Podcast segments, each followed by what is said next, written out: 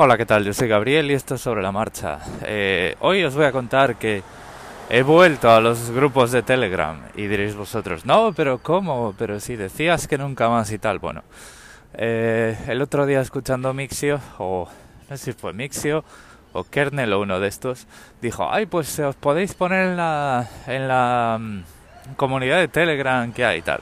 Y dicho yo, bueno, pues ¿por qué no? Vamos a ver qué, qué se cuece por ahí.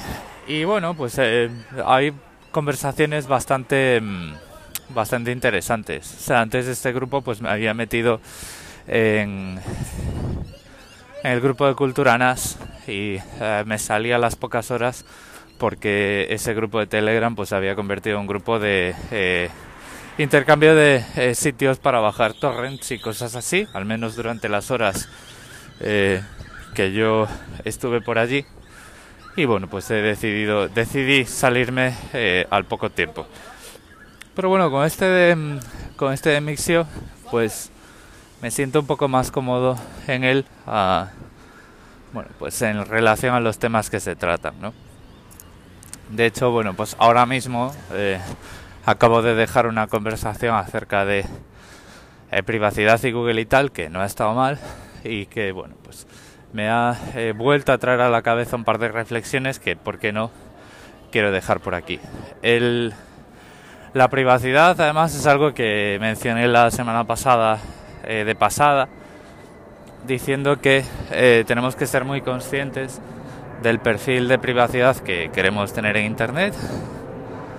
Y ahora, bueno, pues en este episodio os voy a explicar qué quería decir con esto. Al final, en Internet, los servicios que tú tienes eh, funcionan eh, a cambio de una serie de información que tú les tienes que dar, ¿vale? Independientemente de lo que hagan con la información, para hacer una búsqueda en un servidor, tú tienes que expresar unos intereses en el cuadro de búsqueda, ¿vale? A partir de ahí, o sea, en el momento que tú expresas unos intereses en un cuadro de búsqueda, eh, al menos de forma consciente, pues ya pierdes control sobre esa información. ¿no? Entonces, lo que hacen con esa información es lo que tú tienes que revisar en las políticas de privacidad. Eh, una vez lo haces, pues eh, al menos estás utilizando unos servicios con conocimiento de causa y probablemente con control. ¿Vale? El, el control, por ejemplo, que te da Google sobre los datos que tú le cedes y los datos que les autorizas a almacenar es bastante amplio y, bueno, pues obviamente cuantos más datos eh, les permitas almacenar y les permitas guardar en un historial, pues mejor eh, servicio te da Google. Eso es innegable, ¿vale? Es decir, eh, en vez de decir que Google está, nos estamos vendiendo a Google, o que Google nos roba los datos y tal, lo que deberíamos decir es que estamos comprando funcionalidad a cambio de información y deberíamos ver también ahí que eh, nuestros datos son muy valiosos y que podemos comprar cosas muy interesantes con ellos, ¿vale? Entonces, a partir de ahí, el riesgo que tiene depositar nuestra información en estos servicios, pues es algo que podemos medir con las políticas de privacidad. Mi consejo aquí es huir como de la peste de políticas de privacidad que no son claras, ¿vale? Eh, y en este sentido, por ejemplo, a mí eh, cómo está eh, rediseñando Google el panel de control de la cuenta y el panel de control de privacidad es algo que me gusta mucho porque lo está haciendo más fácil de entender y está habilitando controles sobre cada vez más de las eh, eh, digamos de los de las piezas de datos de nuestra actividad que guarda. A ver, está claro, no hay que ser inocentes tampoco. Está claro que Google empieza a darte control sobre esto cuanto menos le preocupa esa perder acceso a esa información, ¿vale? Entonces, bueno, pues en este sentido, pues eh, a ver, el que vende los servicios, pues es el que pone el precio, ¿no? Entonces, al final, pues hay un montón de actividad que en la que, eh, pues si lo, ah, si la desactivas, pierdes mucha personalización y, bueno, pues que tampoco nos eh, equivoquemos ahí, ¿no? O sea, hay gente que piensa que si desactivas todos los controles de privacidad de Google, eh, tienes DuckDuckGo. Y no, no tienes DuckDuckGo, tienes algo mucho mejor porque hay mucha gente que no desactiva las, esos controles de privacidad, ¿vale? Entonces, con la información que se queda en las cookies y la información del resto de la gente, pues Google al final te da un servicio mejor que DuckDuckGo. O sea, eso es, es así. De hecho, yo estuve un buen tiempo, durante bastante tiempo, utilizando DuckDuckGo y incluso cuando lo comparas con una ventana de eh, Google de incógnito, tanto que acabas de abrir como que has estado, entre comillas, calentando con búsquedas durante 15 minutos, eh, que eso es lo que, digamos, va aumentando esa eh, sesión local, ¿no? que está en el almacenamiento local de Chrome, en las cookies y demás, pues los resultados son muy diferentes. Eso es, eso es innegable. Entonces, a ver, el tema está en que tenemos que tener muy claro lo que queremos de Internet y tenemos que tener muy claro eh, qué es lo que estamos dispuestos a dar a cambio. Cuando eso todo lo hacemos y eh, con conocimiento de causa y con conciencia, pues continuamos usando los servicios, pues ya está, ¿no? O sea, vamos a tener un servicio bastante bueno y tampoco nos podemos quejar. Eh, el que se queje, pues lo que tiene que hacer es buscarse alternativas. Y luego otra reflexión está en las políticas de privacidad que realmente poco podemos controlar, ¿vale? Y aquí me refiero especialmente, perdón por el ruido, pero me acabo de cambiar el micrófono de mano. Eh, aquí hablo especialmente de las operadoras de acceso a Internet, que algo pues he estado discutiendo estos días con las DNS y tal. Eh, las operadoras de acceso a Internet eh, almacena un montón de información de nosotros para sus propios medios y para cooperar con el gobierno. ¿Vale? Esto es lo que podemos controlar de alguna forma con VPNs y con DNS seguras, pero al final eh, siempre estamos a expensas de sus equipos y de sus logs.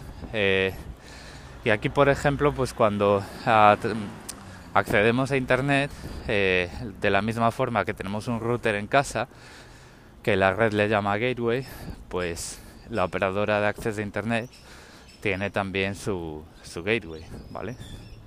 Y a partir de ahí, pues ahí puede eh, lograr muchas cosas. Yo, por ejemplo, la semana pasada estaba bastante convencido de que las DNS seguras eran una solución bastante definitiva a este tipo de espionaje o a este tipo de eh, logado de información. Pero al parecer cuando tú estableces eh, conexiones seguras, conexiones con TLS, en los paquetes iniciales de la negociación, los paquetes Hello de TLS, pues va el nombre del el nombre cualificado eh, del servidor en el intercambio de certificados que se hace y eso se puede ver en las cabeceras. Entonces eso digamos que derrota un poco, o al menos si no es ahora, a futuro, derrota o digamos que eh, le gana la partida, eh, inutiliza un poco pues las protecciones con DNS que podemos estar haciendo, ¿vale? Al menos hasta que eh, no deben un paso más allá esta negociación de, eh, de ciertos protocolos o al menos de ciertas versiones, no sé si eso es en todas, del TLS. Y el TLS es lo que le pone el candadito al navegador. Entonces, a ver, ahí está el tema de que cuando nosotros metemos una dirección en el navegador, hay por ahí algunos paquetes eh, de, digamos, de hola soy el navegador, hola soy el servidor. En ese intercambio de olas, para establecer esas conexiones, pues el nombre del, eh, del dominio puede aparecer de forma más o menos clara en esas cabeceras que identifican eh, o que intercambian información del, eh, del certificado y del poseedor del certificado del servidor.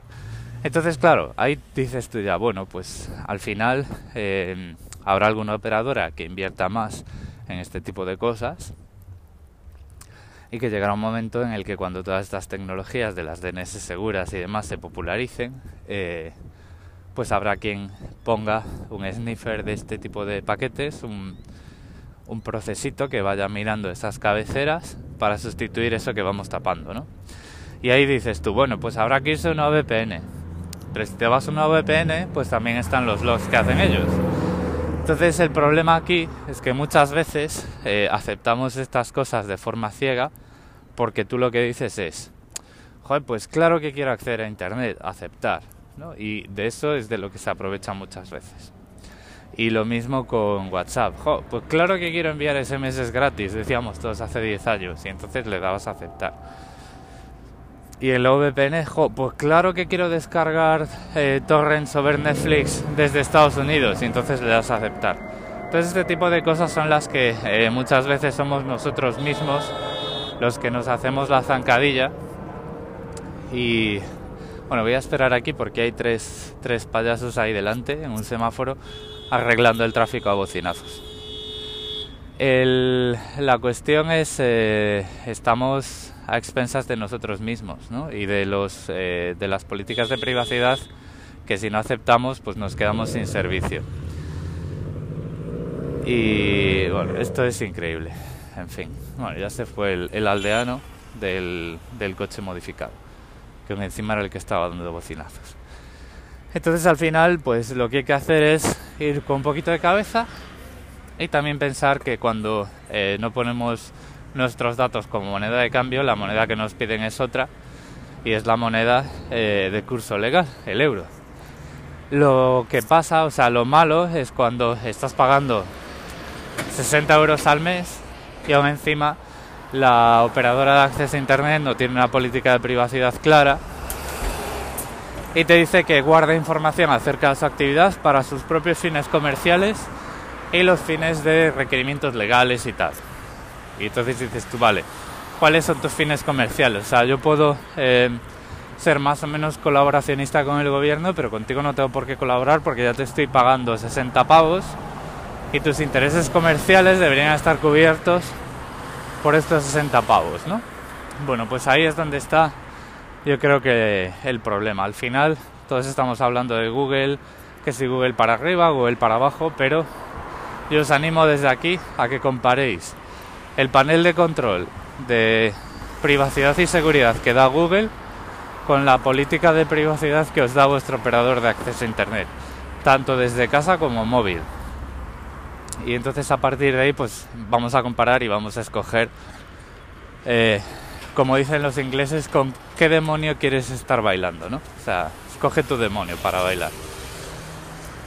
Y bueno, pues esta era la reflexión que os quería hacer. Y os digo, ese canal de Telegram de Mixio, ahí pues, hay bastante calidad. Bueno, también hay, hay algunos comentarios de claro, claro y no sé qué, jajaja, en plan así un poco más cuñadetes.